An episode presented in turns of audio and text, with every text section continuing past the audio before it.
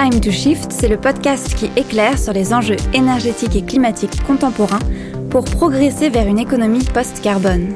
Au printemps 2020, le Shift Project s'est lancé le défi un peu fou d'élaborer un plan de transformation de l'économie française. Deux ans plus tard, le projet Il nous faut un plan devient réalité. L'objectif Baliser le chemin de crête pour décarboner l'économie tout en favorisant la résilience et l'emploi. La contrainte Un rythme imposé de moins 5% d'émissions de gaz à effet de serre chaque année pour essayer de maintenir le réchauffement climatique sous les 2 degrés. Automobile, logement, agriculture, industrie lourde, le Shift a analysé une quinzaine de secteurs et d'usages qui structurent l'économie française. Dans une série d'épisodes, l'équipe du podcast vous présente les conclusions pour chacun. Aujourd'hui, notre premier candidat pour ce marathon de la décarbonation, l'administration publique. 3, 2, 1, top départ. L'administration publique. Enchanté, mais qui est-ce? Ce terme un peu fourre-tout désigne à la fois les services de l'État, les collectivités territoriales et l'hôpital public. Des écoles maternelles aux casernes militaires, de la gestion des déchets aux bibliothèques ou encore des tribunaux aux hôpitaux, l'administration publique fait partie de notre quotidien. Au total, elle compte près de 6 millions d'agents, soit 20% de l'emploi en France. Vous voyez un peu l'enjeu majeur qu'elle représente pour les émissions de gaz à effet de serre. On pense bien sûr aux émissions directes, par exemple la voiture de police qui brûle son plein d'essence, mais n'oublions pas sa capacité d'influence sur l'ensemble de la société. Imaginez si tous les services publics prenaient en compte les émissions carbone pour choisir leurs fournisseurs et prestataires, et s'ils multipliaient les exemples de services décarbonés pour le plus grand nombre. Ça donnerait un sérieux coup de volant vers le monde d'après. Mais, avec des si et des mais, on met Paris en bouteille. Alors, en pratique, comment faire? Agents et décideurs de l'administration publique, le Shift vous explique. Pour commencer, un état des lieux s'impose. Faisons-le en images, ou plutôt détaillons le portrait de l'administration publique face à ces émissions. Au premier coup d'œil, on remarque un sourire accueillant. La réduction des émissions de gaz à effet de serre intéresse, voire préoccupe de plus en plus les décideurs et agents publics. On voit fleurir des labels service public éco-responsable, des slogans zéro déchet et des ambitions territoire durable. Oui, mais en pratique, difficile de dépasser les mesures de bon sens, un peu rebattues, comme le recyclage du papier et du plastique. Les initiatives d'envergure qui se donnent ou obtiennent les moyens de leur mise en œuvre restent rares et trop souvent avortées. Depuis peu, des obligations légales de rénovation des bâtiments, d'efforts sur la restauration collective responsable ou encore de transition vers un parc automobile électrique accélèrent un peu le mouvement. Bref, on retient le sourire, mais il y a du boulot. Passons maintenant au miroir de l'âme, le regard. Ces petits yeux plissés sont si caractéristiques l'administration publique aurait bien besoin de lunettes. En effet, dépourvue de données chiffrées, elle tâtonne à l'aveuglette sur les sujets énergie-climat. Alors qu'il s'agit d'une obligation légale, de nombreuses structures publiques ne disposent pas à ce jour de bilan de leurs émissions directes. Et lorsque des bilans carbone à proprement parler sont annoncés, le Shift constate hélas qu'ils font trop souvent l'impasse sur les émissions indirectes, c'est-à-dire celles des fournisseurs et prestataires, les déplacements domicile-travail des agents, ainsi que les trajets des usagers. Le problème avec ce flou ophtalmologique, c'est que connaître ses points forts et ses faiblesses est un préalable essentiel pour concentrer les efforts, prioriser les actions et devenir plus résilient. Sans compter que s'ils étaient disponibles, ces bilans permettraient d'éclairer la lanterne du législateur. Difficile en effet d'échafauder des règles adéquates, fondées sur la réalité du terrain avec des objectifs réalistes et des dépenses maîtrisées, sans savoir d'où l'on part. Le troisième élément saillant du portrait de l'administration est sa taille. Et oui, l'administration publique, c'est un peu Gulliver à Lilliput. On ne peut pas la rater ce mastodonte de l'emploi en France est en contact permanent avec toute la société, particulier comme entreprise, du berceau à la tombe. Oui mais voilà, force est de constater qu'elle ne profite pas de sa visibilité pour impulser une réduction généralisée des émissions. C'est plutôt dommage quand on se penche sur les leviers à sa disposition. Par exemple, pourquoi en 2022, toutes les écoles ne proposent-elles pas encore des repas durables dans les cantines scolaires? Un menu plus local avec plus de protéines végétales et sans gaspillage, ce n'est pas toujours facile mais jamais infaisable. Cette mesure permet non seulement de réduire de moitié les émissions concernées, mais surtout d'éveiller les consciences en formation des chefs de famille de demain, et même celles de leurs parents. Autre exemple un peu plus novateur, et si les administrations se détournaient résolument du tout voiture individuelle thermique au profit des transports en commun, du covoiturage et de véhicules électriques?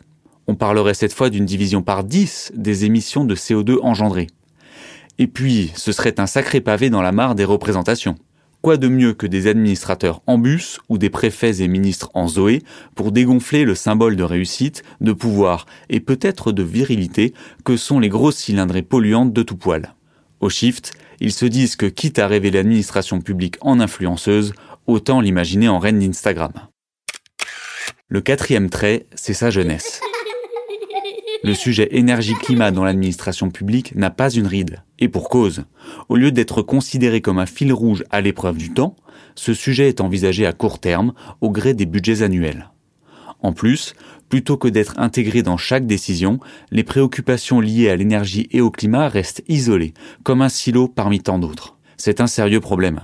Par exemple, les choix d'organisation du réseau d'eau, comme euh, la localisation des stations de traitement, le territoire qu'elles couvrent, etc sont faits pour 30 à 50 ans. On comprend que la réduction des émissions carbone dans la matière, c'est-à-dire les émissions liées au pompage, à la distribution et au fonctionnement des stations, ne peut être organisée qu'en suivant ce rythme. Et ce qui vaut pour l'eau vaut aussi pour la sobriété numérique ou la rénovation énergétique des bâtiments pour ne citer qu'elle. Enfin, la touche finale du portrait dressé par le Shift, c'est cet air insouciant, typique d'une administration qui ne s'occupe pas vraiment de sa propre résilience aux changements globaux. Pourtant, le changement climatique et la raréfaction des énergies fossiles sont autant une menace pour la continuité des services publics que pour n'importe quel secteur économique. Pour en savoir plus sur ce vaste sujet de la résilience, n'hésitez pas à écouter les deux épisodes du podcast dédié à la résilience des territoires. Nous voilà maintenant avec un portrait inédit de l'administration publique face à ces émissions une jeune personne à la carrure impressionnante, souriante et vivante au jour le jour. Partant de ce portrait, il est temps de répondre à la question qui nous intéresse, comment améliorer la situation et décarboner l'administration publique en veillant à sa résilience? Comme toujours, dans le cadre du plan de transformation de l'économie française, après l'état des lieux, le Shift propose un mode d'emploi pour la décarbonation que tout décideur, agent public ou simple citoyen peut aller consulter en détail. Au-delà des leviers techniques pour réduire les émissions des déplacements professionnels, des bâtiments ou du numérique, le Shift met en avant plusieurs conditions de réussite ou principes d'action pour une vraie décarbonation. On vous les résume en quatre axes. En premier lieu, le Shift fait sien l'inusable précepte de Socrate Connais-toi toi-même. Il s'agit pour chaque structure de réaliser un bilan carbone et un diagnostic de résilience, à la fois comme état des lieux et pour tout projet de réorganisation. Des outils pratiques devraient aussi être créés pour établir et comparer l'empreinte carbone des principaux biens, services et travaux acquis via la commande publique. Ces données, ainsi que la documentation déjà disponible, pourraient être rassemblées dans un centre de ressources sur la décarbonation interne des administrations, clairement identifié par les agents et facilement accessible via une plateforme. Ensuite, il faut remettre la décarbonation en haut de la pile pour qu'elle devienne une priorité affichée et portée par les grands chefs, c'est-à-dire le gouvernement pour l'État, le maire pour la commune, etc. L'objectif est d'irriguer depuis le haut de la pyramide l'ensemble d'une administration. Concrètement, pour l'État, chaque ministère pourrait établir un plan climat, incluant la décarbonation et l'amélioration de la résilience des structures qui relèvent de sa compétence. Chaque ministre présenterait annuellement au Parlement ses avancées en la matière, suscitant une émulation au sein de l'administration publique et, qui sait, transformant ce sujet aujourd'hui confidentiel en véritable enjeu électoral. Le troisième axe, c'est une forme de climatisation financière. Au sein de chaque entité administrative, il s'agirait d'intégrer des objectifs et indicateurs carbone dans toutes les décisions et notamment dans les programmes budgétaires. Pour les collectivités, à partir d'un certain seuil, le Shift conseille même d'insérer une annexe budget vert qui passerait les dépenses au crible de leur impact sur l'environnement.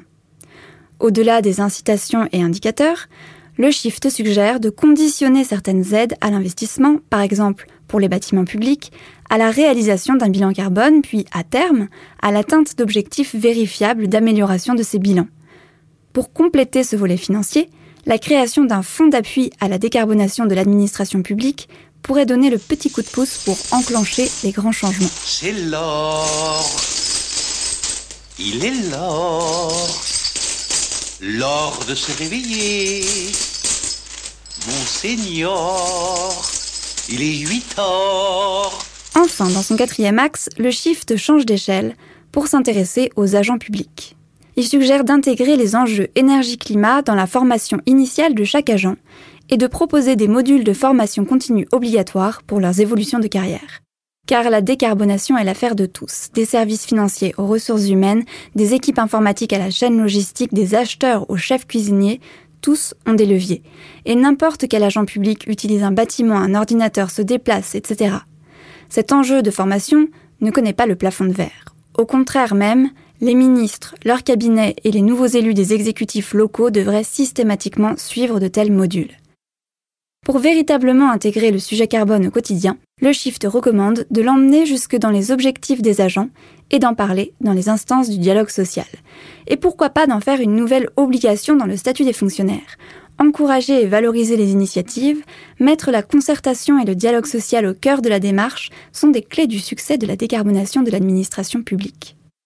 Le rapport est clair, il faut agir à tous les niveaux, de l'échelle gouvernementale à celle des agents en passant par chaque structure de l'administration publique. Une fois que l'on sait quoi faire, reste à voir dans quel délai et dans quel ordre. Ça risque de vous surprendre, mais on fait tout ça, tout de suite et en même temps. Vous craignez un cafarnaum, un nouvel abysse de dépenses publiques ou le burn-out des agents? Au contraire, ces mesures sont complémentaires. Comme beaucoup l'ont expérimenté pendant la crise sanitaire, limiter les déplacements va nécessairement de pair avec l'acquisition d'outils numériques performants, tout en veillant à ce qu'ils soient sobres et résilients. Point de vue financier, deux conditions s'imposent. Inscrire les enjeux énergie-climat dans les outils de planification des investissements, immobilière, informatique, etc. Et penser à long terme. Oui, certaines actions peuvent coûter plus cher aujourd'hui, comme acheter des petits véhicules électriques au lieu de véhicules thermiques, ou rénover les bâtiments pour diminuer leur consommation énergétique. Mais elles permettront de faire des économies demain. De manière générale, la sobriété, la réutilisation ou la réduction du gaspillage, en particulier à la cantine, permettent bien souvent de compenser le surcoût d'un achat décarboné. Enfin, côté ressources humaines, l'engorgement n'est pas à craindre. Le service informatique peut tout à fait avancer vers la sobriété numérique, alors qu'un plan de mobilité est lancé en parallèle la charge de travail des agents ne s'en trouverait pas vraiment augmentée, mais simplement modifiée dans le contenu des missions.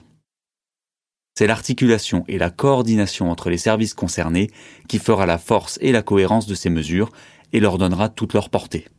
Pour le shift, en débutant dès maintenant et sur tous les volets en même temps, la décarbonation de l'administration publique pourrait commencer à porter ses fruits dans 5 ans et se déploierait progressivement jusqu'en 2050 pour les domaines les plus lourds en investissement, comme les bâtiments publics ou les infrastructures routières.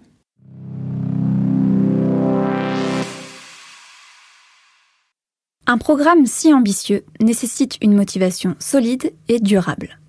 Pour la susciter, le Shift vous raconte le monde d'après qui est à la clé. Ça ressemblerait à quoi une administration publique décarbonée? Bonne nouvelle, les bienfaits de la décarbonation de l'administration publique volent en escadrille. Tout d'abord, et comme l'aurait dit la palisse, les émissions de gaz à effet de serre seraient significativement réduites.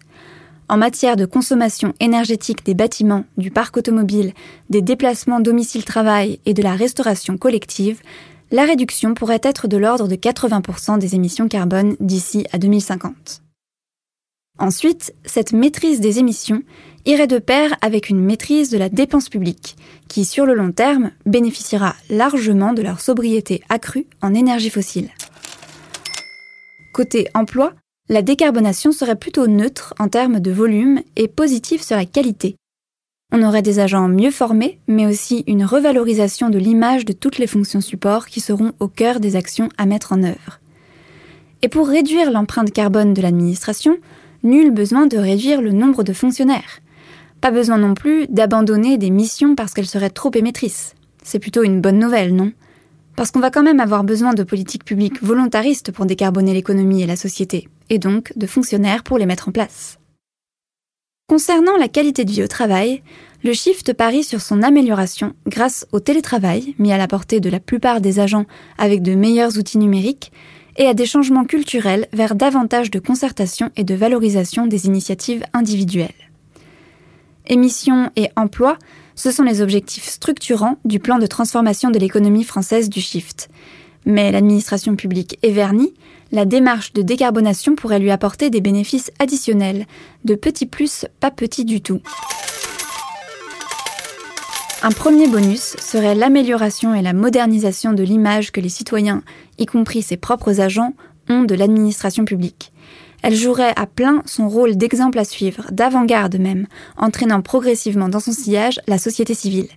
Elle gagnerait à la fois en compétences et en légitimité pour accompagner la décarbonation du secteur privé et de la société. L'autre effet secondaire désirable de ce grand projet, c'est que l'accès aux services publics serait consolidé grâce à la réduction de sa dépendance aux énergies fossiles abondantes. En assurant sa propre résilience à la raréfaction des sources actuelles d'énergie, l'administration pourrait garantir la continuité du service public dans la durée. Pour l'administration publique, la décarbonation constitue donc non seulement une obligation, mais aussi une opportunité pour continuer sa modernisation avec une petite cure de jouvence décarbonée. Voilà, nous arrivons au terme de notre tour d'horizon du rapport du Shift Project sur la décarbonation de l'administration publique. Avant de nous quitter, je vous propose de rencontrer Jean-Guillaume Bretenoux, chef de projet administration publique au Shift. Nous l'avons interrogé sur ce qui distingue l'administration publique des autres secteurs pour savoir si sa transition énergétique serait plus facile ou plus compliquée à mettre en œuvre. Alors il y a évidemment des contraintes spécifiques à l'administration publique pour la transition bas carbone de ce secteur. La première peut-être c'est qu'il faut réussir à continuer à fonctionner euh, pendant les travaux si on peut dire. On peut pas vraiment euh, fermer pour euh, rénovation puisqu'on a une mission de service public à assurer. Peut-être une autre contrainte, c'est le fait qu'on n'a pas exactement les mêmes leviers mobilisables que pour le secteur privé. Par exemple, on peut interdire à un, constructeur automobile de commercialiser des voitures qui seraient trop émettrices de gaz à effet de serre, mais on va pas fermer un service des permis de conduire ou une caserne des pompiers parce qu'elle n'aurait pas réduit ses émissions de gaz à effet de serre. Donc euh, il faut forcément euh, là aussi avoir des outils un peu différents. Mais il y a aussi euh, des atouts. Ben, par exemple, le fait qu'il existe souvent des procédures bien établies dans les administrations qui permettent d'enclencher des changements profonds. Il y a aussi une habitude de la modernisation, même si c'est pas forcément l'image que renvoie l'administration publique en général. Il y a eu des modifications très importantes dans les années passées, des façons de fonctionner, la numérisation, etc. Donc il y a un certain savoir-faire pour euh, transformer euh, sa façon de travailler. Et puis euh, peut-être l'atout le plus important et celui que moi je, retiens et qui a beaucoup transparu lors des débats et de la construction du rapport, c'est le sens de l'intérêt général et la motivation de nombreux agents publics pour participer à la transition bas carbone et mener cette transformation. Nous lui avons également demandé à qui ce rapport long et détaillé, 380 pages, s'adressait en premier lieu. Ce rapport, il s'adresse euh, en fait à tous les agents publics, tous ceux qui ont envie de savoir comment ils peuvent agir au quotidien euh, dans leur administration pour changer les choses. Et c'est pour ça qu'il est très détaillé, parce qu'on essaie de s'adresser un peu à tous les profils de l'agent public. Mais il s'adresse aussi aux décideurs euh, et aux décideurs politiques, ceux qui ont les leviers pour installer un cadre qui soit propice à la décarbonation. Et donc c'est aussi pour ça qu'il y a une synthèse qui résume un peu les grands euh, les grands principes d'action qu'il faudrait mener ou les grandes recommandations et les principales propositions. Bah, on a aussi envie qu'il s'adresse un peu à tous les citoyens qui seraient intéressés pour comprendre comment fonctionne l'administration et ce qu'elle peut faire, comment elle peut évoluer, peut-être aussi pour qu'ils puissent eux-mêmes pousser leurs élus à agir euh, en ce sens. Et peut-être, euh, c'est vrai que le rapport est très long, mais ce que je voudrais dire, c'est que on l'a aussi conçu comme n'étant pas forcément à lire de la première à la dernière page dans l'ordre et nous espérons que cet épisode aura donné envie aux intéressés de dévorer le rapport sans attendre. C'est la fin du premier épisode dédié au plan de transformation de l'économie française. Pour aller plus loin et passer à l'action, rendez-vous sur le site internet du plan via le lien en description. Le podcast Time to Shift est réalisé par les Shifters, les bénévoles du Shift Project. Ce think tank dirigé par Mathieu Ozano et présidé par Jean-Marc Jancovici a un objectif faire progresser le débat et les actions pour une économie post-carbone. Un monde libéré des énergies fossiles et préservé du changement climatique. À bientôt pour toujours plus de Shift.